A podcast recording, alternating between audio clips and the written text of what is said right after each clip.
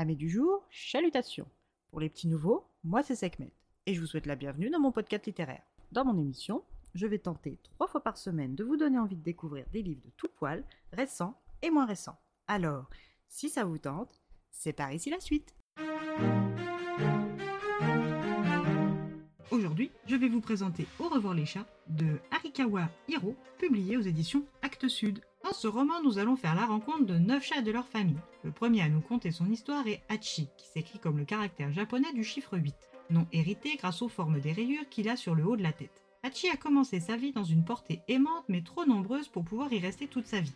Avec l'un de ses frères, ils ont été abandonnés dans un carton sur le trottoir. Livrés à eux-mêmes, les deux chatons appellent leur mère et attirent l'attention de deux écoliers, Kozuke, dit Koshan, et Satoru. Les deux amis sont très tentés par l'adoption des deux frères, mais doivent d'abord aller en cours, puis demander l'autorisation à leurs parents. À leur retour, seul Hachi et sa queue tordue restent, et comme c'est Koshan qui les a vus le premier, il a la priorité sur le chaton. Malheureusement pour lui, son père refuse de l'adopter. S'ensuit une échappée nocturne rocambolesque des deux amis avant que Satoru ne puisse adopter et nommer son chaton Hachi. Avec ses parents Hachi et Koshan, la vie est douce. Un voyage scolaire est organisé et les deux garçons sont excités comme des puces. Le jour du départ, Satoru ignorait que c'était la dernière fois qu'il voyait ses parents vivants.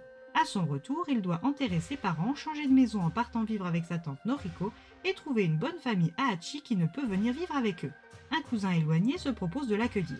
Sa famille a toujours eu des chats et leur Benjamin, Tsutomu, qui a le même âge que Satoru, est ravi d'accueillir Hachi. Hachi nous raconte cette rencontre avec son nouvel humain ainsi que sa vie auprès de lui. Le second chat à nous raconter son parcours est Nana, écrit avec l'idéogramme du chiffre 7, car sa queue en crochet rappelle visuellement ce chiffre. Nana est le chat de Satoru et est un ancien vagabond des rues.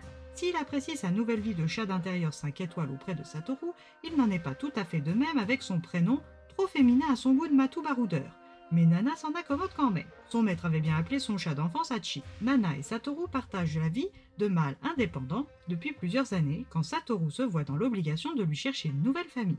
Après des échecs favorisés par le mauvaise volonté de Nana, Satoru tente sa chance auprès d'un ancien professeur de l'université de Tokyo, maître de conférence à la fac d'économie, monsieur Kubota Asashi. À l'époque, maître élève s'étaient vite trouvé des atomes crochus et développé une sorte d'amitié qui s'était terminée brusquement et sur une note amère pour les deux hommes. Satoru, qui n'est pas quelqu'un de rancunier, n'est pas perturbé par la situation, ce qui n'est pas le cas de son aîné, qui, au contraire, est très gêné. Après un début embarrassant, le courant se remet à passer et Asashi se sent encore plus coupable de son comportement passé. Mais ces non-dits remettent-ils en cause l'attention de Nana, ou bien Nana refusera-t-il encore une fois de quitter Satoru? Le troisième chat que nous allons rencontrer est un vieux chat de l'île Taketomijima à Okinawa, communément appelé l'île au chat. Ce chat ne voit plus que d'un œil mais va rencontrer Ryo. Après la mort de sa mère deux ans en amont, son père s'est remarié avec Haruko, et bien que cette dernière soit prévenante, aimante, patiente et attentionnée, Rio n'arrive toujours pas à l'appeler maman. Alors grâce à ce vieux matou borgne, Rio va apprendre à connaître ses parents, et qui sait, peut-être qu'après, les mots finiront par venir d'eux-mêmes. Puis c'est au tour de Spin, ce chaton retrouvé dans un carton de mandarine, non sevré aux côtés de son frère mort, à croiser la route de Tsukeda Kezuke, mangaka asocial marié à Kaori, parti accoucher chez ses parents. Kezuke n'est pas l'homme que l'on choisirait spontanément pour devenir père, mais durant le mois d'absence de son épouse, il s'est responsabilisé et humanisé grâce à cette minuscule boule de fourrure qu'il refuse de voir mourir. Alors après avoir joué les mères chats, rien de plus naturel que de transposer sur sa fille qu'il a baptisée Shiori. Kaori ne reconnaît plus son mari et est reconnaissante envers Spin d'avoir formé Kezuke au rôle de père. Spin va impacter toutes les facettes de sa nouvelle vie de père, de mari et de mangaka.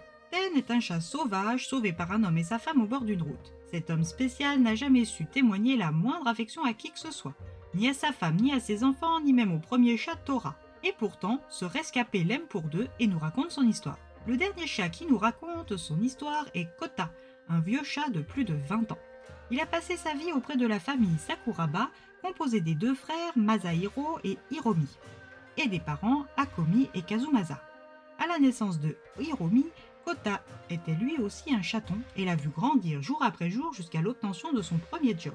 Et c'est cette aventure longue de quelques 23 ans que Kota nous livre tout en souplesse. Au travers des histoires de ces neuf chats, tantôt narrés par les chats, tantôt narrés d'un point de vue externe, nous voyageons et nous immisçons dans la vie de ces hommes, ces femmes et ces enfants et comprenons la puissance des relations qui les lient les uns aux autres. Alors si vous aimez les histoires de chats, N'hésitez pas à venir écouter celle d'Achi, Nana, Tom, Spin, Ten, Diana, Kota, Tora et le vieux matou de l'île au chat.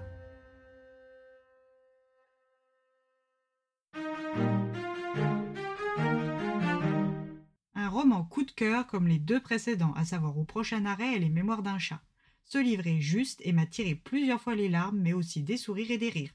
Alors si vous aimez ce genre ou que vous voulez essayer, ce livre est un bon choix selon moi. Et bien voilà, j'en ai fini pour aujourd'hui. J'espère que cet épisode vous aura plu et vous aura donné des nouvelles idées de lecture.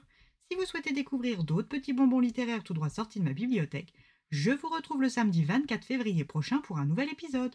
Et si d'ici là je vous manque de trop, vous connaissez le chemin sur Instagram, hâte les lectures de Sekhmet. Sur ce, chalut les amis et à la prochaine!